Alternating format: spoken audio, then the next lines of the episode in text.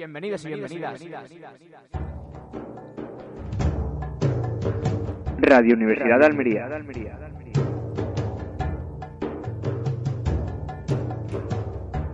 Entrevistando a...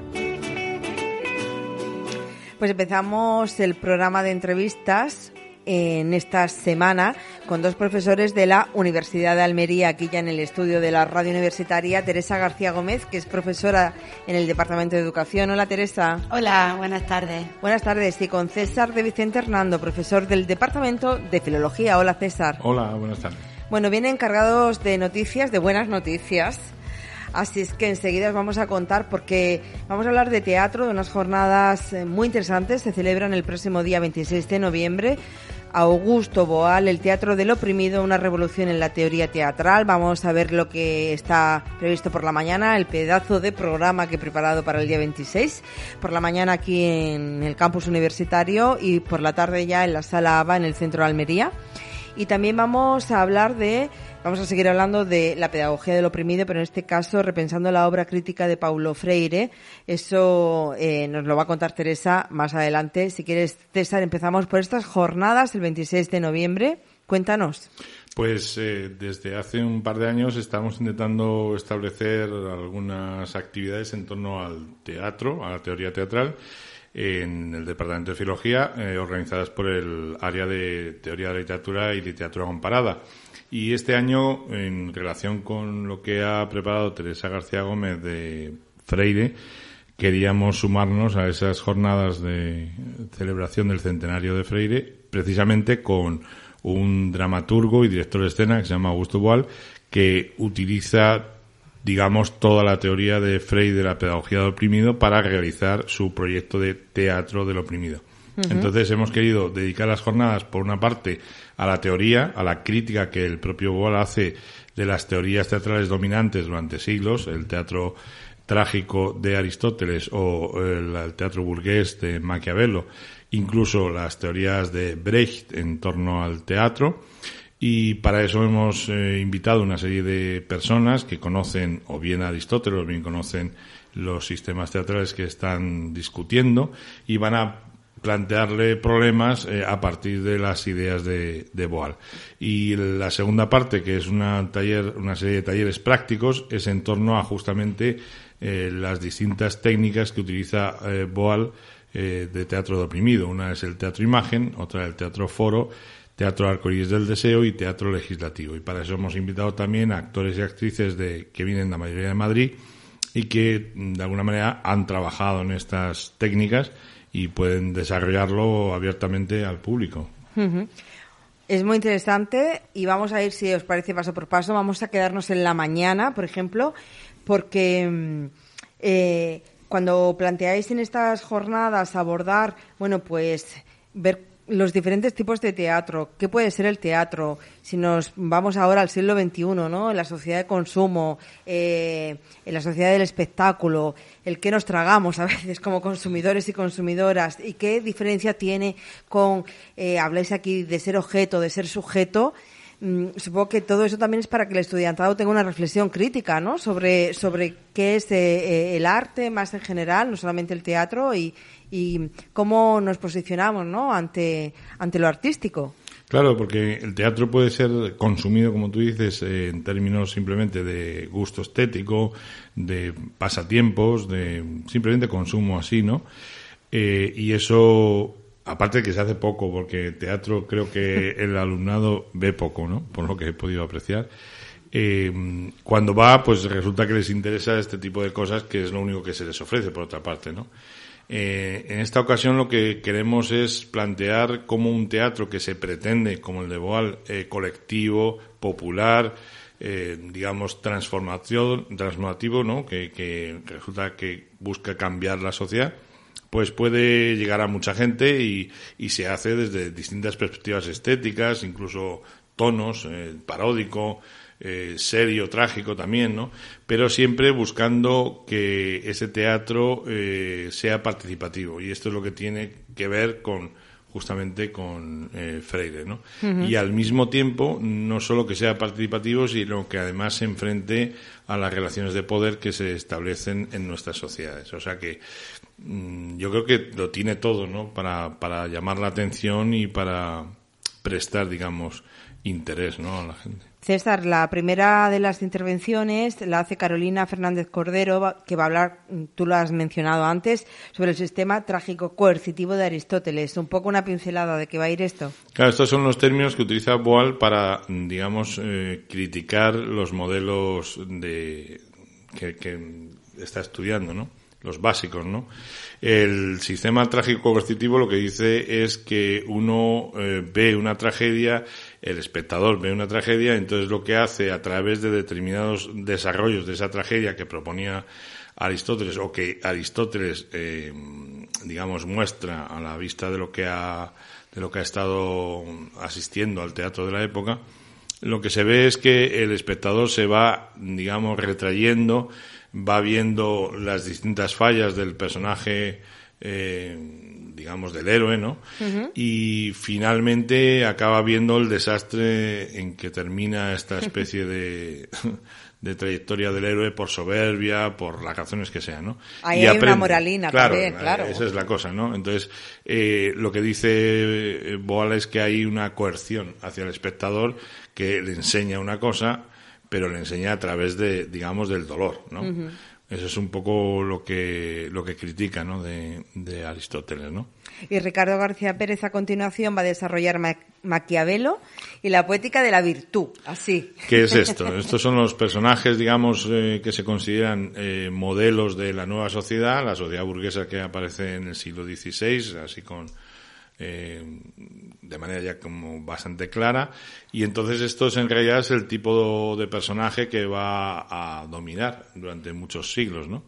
Esta poética de la virtud es justamente del comportamiento, de la expresión exterior de, de los personajes, de cómo se muestran ante los demás, cómo hacen estrategias para digamos, conseguir sus, eh, sus intereses, ¿no?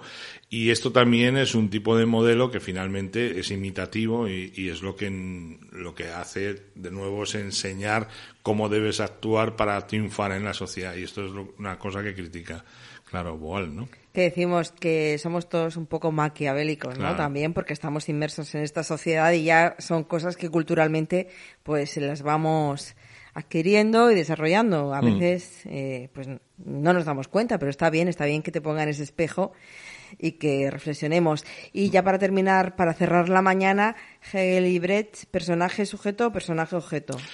Pues este, claro. Con Iván Alvarado Castro, que no lo había dicho. Pues eh, esta es como, digamos, la la teoría más cercana a Boal sería Brecht, que es un tipo de teatro, digamos, de transformación, que, plantea justamente que el personaje no es un personaje que tiene una entidad, eh, un sentido único, que tiene una esencia, ni nada de eso, sino que es transformado por la propia sociedad. Pero lo que le critica a Boal es que, claro, este personaje al final no es sujeto de su propia realidad, sino que es objeto, aunque se diga que está determinado por la sociedad, ¿no?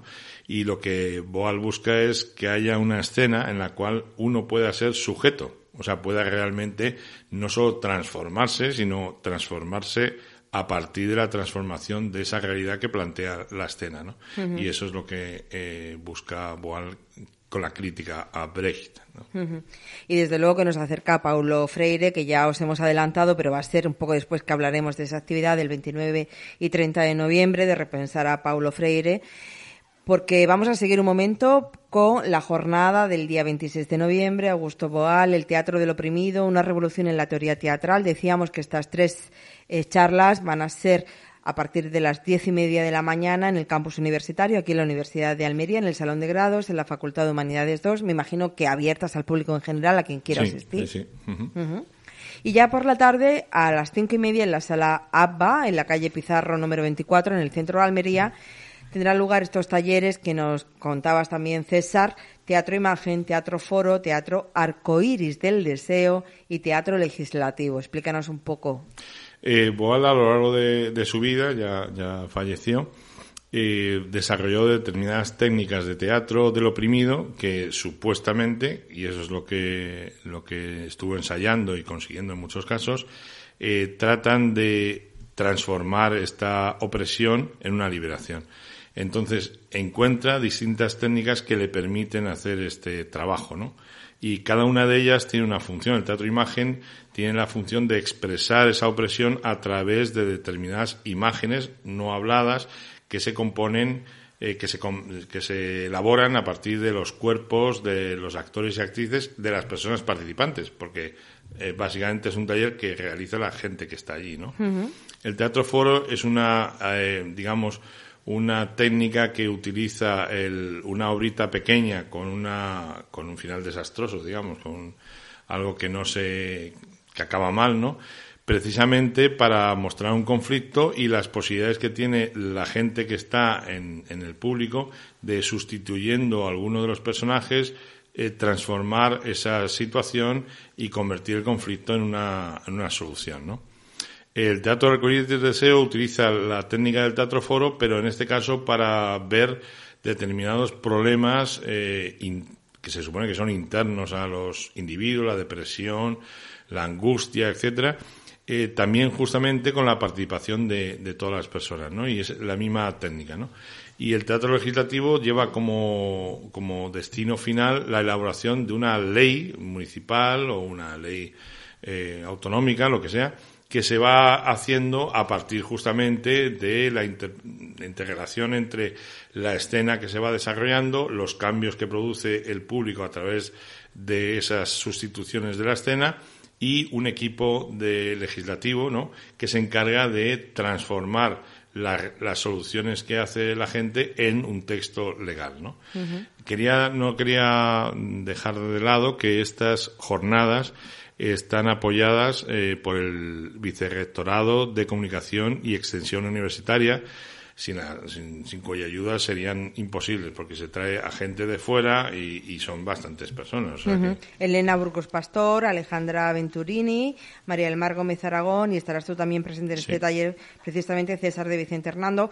Y para inscribirse, porque me imagino que las plazas son limitadas, pues hay que escribir un correo electrónico a cdc, cdc, sí arroba nodo50.org. Eso es. Entonces, bueno, pues eh, supongo que ahí ya... Por orden de llegada, pues vamos anotando y cuando estén las plazas, que son poquitas, porque por la cuestión de la COVID hay que mantener determinadas eh, situaciones, digamos, de, de, seguridad, pues ya cerramos y, lo iremos diciendo.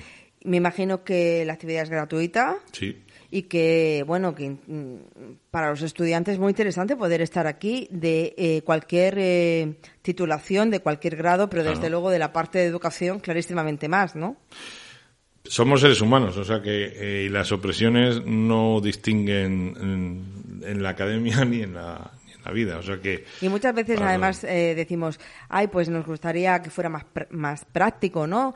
Es verdad que por la mañana va a ser teórico, pero es una teoría un poco diferente porque nos plantea cosas nuevas y por la tarde además es absolutamente práctico y son herramientas que después uno pues transforma, adapta y va utilizando a lo largo de su vida. Claro, exactamente.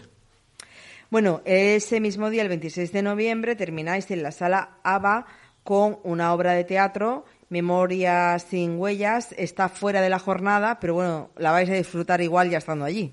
Claro, porque aprovechando esto que, decíamos, ¿no? que vienen algunas actores y actrices de, de Madrid, que es donde viene esta compañía, eh, que están participando en el taller, pues se les ha pedido que pudieran trasladar esta, esta obra y, la sala ABA, que es una sala que está en el centro de Almería, ¿no? en el casco antiguo, ¿no? Y que es una sala que es eh, muy hermosa en, el, en, lo que es la antesala, porque es un taller de títeres y tienen todas las herramientas ahí, pues ha cogido los talleres y, y, la, y la obra, que es una, una especie de reflexión sobre el feminicidio en Ciudad Juárez, ¿no? en México. En torno al 25 de noviembre, pues cualquier fecha es significativa para hablar y necesaria, ¿no? Para hablar sobre, sobre el asesinato de las mujeres, pero desde luego estamos en el 26 de noviembre, Memorias sin huellas, eh, a las 8 de la tarde, pieza de teatro documento sobre el feminicidio en Ciudad Juárez. Me imagino que también es necesario inscribirse. Ahí en principio es, eh, la entrada es hasta que eh, se cierre, digamos. A las 8 de la tarde, ¿verdad? Sí, eso es. A las 8 de la tarde, viernes 26 de noviembre. Bueno, pues Eh, como os comentábamos al principio, hablando con César, una jornada muy intensa y además es que da gusto escucharte. Eh, César de Vicente, porque como lo explicas todo tan bien, pues nos entran más ganas de ir aún. Muchas gracias. Si el cartel ya nos llamaba la atención y era bien chulo, pues ya todavía más ganas, ¿no? De, de conocer todo esto. Eh, y con Teresa García Gómez, profesora del Departamento de Educación, que saludábamos al principio, vamos a seguir hablando de la pedagogía del oprimido. En este caso, estábamos en el teatro, nos vamos ahora a una obra, la de Paulo Freire, que ha influido en, de una manera tan rotunda ¿no? y tan radical en, en el mundo de la educación y también de la comunicación. 29 y 30 de noviembre se conmemoran 100 años del nacimiento del pedagogo del siglo XX. ¿Qué vais a hacer?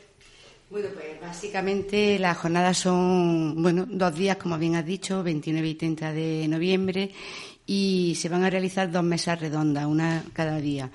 Eh, la primera mesa redonda, que tiene lugar el día 29, por la mañana, de nueve y media a 12, la idea es discutir con distintos profesionales con gran experiencia en educación y conocedores de la obra de Freire, discutir por qué, siendo tan importante la obra de Freire y sobre todo mm, tan necesaria para eh, afrontar los distintos, las distintas problemáticas que presenta actualmente la educación, bueno, pues queremos ver por qué no entra Paulo Freire en la, en la aula, sea de primaria, secundaria, universidad. Y a partir de esas reflexiones, eh, ver también cómo proponen estos especialistas qué podríamos aprovechar eh, de la obra de Paulo Freire. Es verdad que Freire escribió toda su propuesta pedagógica en el siglo XX, el mundo ha cambiado en el, en el siglo XXI y rápidamente él mismo lo reconocía en su última etapa de escritura qué, podremos, qué, podíamos, qué podemos aprovechar de, la obra de Paulo Freire. Y una vez que se haya debatido qué podemos aprovechar, cómo hacerlo. No buscando soluciones mágicas, un poco con la idea también de Augusto Boal, ¿no? Es decir, de resolver conflictos y resolver situaciones de manera que no sea que no sea mágico, ¿no? Es decir, que realmente se puedan llevar al aula. Y participan en la mesa, bueno, pues la profesora, maestra ya jubilada, Carmen Cañabate, mm. colaboradora con la universidad y que queremos tanto, y también Luis Ibáñez, que es profesor de Elie Carmen de Burgos, ¿no? de Huerca de Almería. Participa por el ámbito de la universidad Rafael Porlán, un profesor de la Universidad de Sevilla. También colabora, aprovechando que venía a, colaborar en la jornada de Augusto Boal, Ricardo García Pérez, em, porque tiene experiencia en educación de personas adultas, aplicando también las técnicas y la pedagogía de Paulo Freire, y también el educador social, compañero del departamento, Domingo Mayor Paredes. La idea es que estuvieran representados por los distintos ámbitos y los distintos niveles educativos. Yo creo que va a ser un debate muy interesante porque tienen, bueno, son grandes profesionales en su, en su campo y con una experiencia bastante dilatada, ¿no? Y el segundo día, el segundo día la mesa eh, tiene lugar de 12 a dos y media y aquí hemos querido darle protagonismo al alumnado, al alumnado universitario y al alumnado, bueno, pues va a participar un grupo del primer, de los primeros cursos de la ESO del IES Carmen de Burgos. Y es una mesa redonda donde van a debatir, van a debatir sobre su experiencia educativa y bueno, pues en los términos de Paulo Freire, ¿no? Más desde el alumnado universitario, ¿no? Analizando y discutiendo a partir de sus propias experiencias e ideando otro modelo educativo, bueno, pues donde los sujetos educativos sean sujetos y no objetos. Muy interesante y me imagino que también van, van a estar presentes pues estudiantes de, de vuestra, de vuestro grado, ¿no? De, de educación y, y aquellas personas que estén interesadas también en las jornadas. Además hemos visto unas jornadas muy participativas que, que abren la puerta ¿no? A, estudiantes de otros ciclos, de otros niveles y a profesionales también del ámbito de la educación de todos los ciclos, porque es importante eso también, ¿no? Encontrarse desde la primaria, la secundaria, la universidad y hablar. Sí, porque uno de los objetivos es que vayamos conectando ¿no? el trabajo que hacemos en la aula universitaria con los, en este caso como educación, con los centros educativos y con otras experiencias. ¿no? Y la idea es, conectarlos y de ahí, bueno, pues ver que lo que están trabajando en la aula universitaria, que muchas veces el propio alumnado considera que es muy teórico, cómo esa teoría le permite entender la realidad educativa. Y una vez que entiendan, podrán idear otra educación. Desde el momento que no, si no entienden lo que está pasando en la aula y lo asumen como algo dado, como algo estático, como decía Freire, ¿no? El sujeto está, el mundo está determinado, está decidido y no es cambiable, pues desde luego como profesionales de la educación poco podrán eh, transformar, ¿no? Entonces la idea es conectarlo, ¿no? Esa idea de, de conexión comunidad universitaria y centro educativo. De hecho, las jornadas están abiertas no solamente al alumnado, todo el alumnado de educación, sino a toda la comunidad universitaria y bueno, y a quien esté interesado en debatir y discutir estos temas educativos, ¿no? Y también, bueno, agradecer al vicerrectorado de Comunicación y Extensión Universitaria su apoyo permanente en todo este tipo de actividades que gracias al vicerrectorado se pueden realizar estas jornadas también. Pues como os decimos siempre, participad, eh, estad atentos a todo este tipo de actividades porque es muy interesante, nos van a ayudar a la formación tanto como asistir a clase. Ya lo sabéis, 26 de noviembre, eh, esa jornada, Augusto Boal, El Teatro del Oprimido, una revolución en la teoría teatral y 29 y 30 de noviembre esas jornadas dedicadas al centenario del nacimiento del pedagogo del siglo XX, sin duda alguna, Paulo Freire. Muchísimas gracias. No sé si queréis añadir alguna cosa más. No. No, agradecerte y animar a la gente a que participe. Eso es lo mismo. Muchas gracias. Gracias. Pues nada, gracias a ti también que nos escuchas. Ya sabes, en Radio Igual, como siempre, a tu lado. Chao.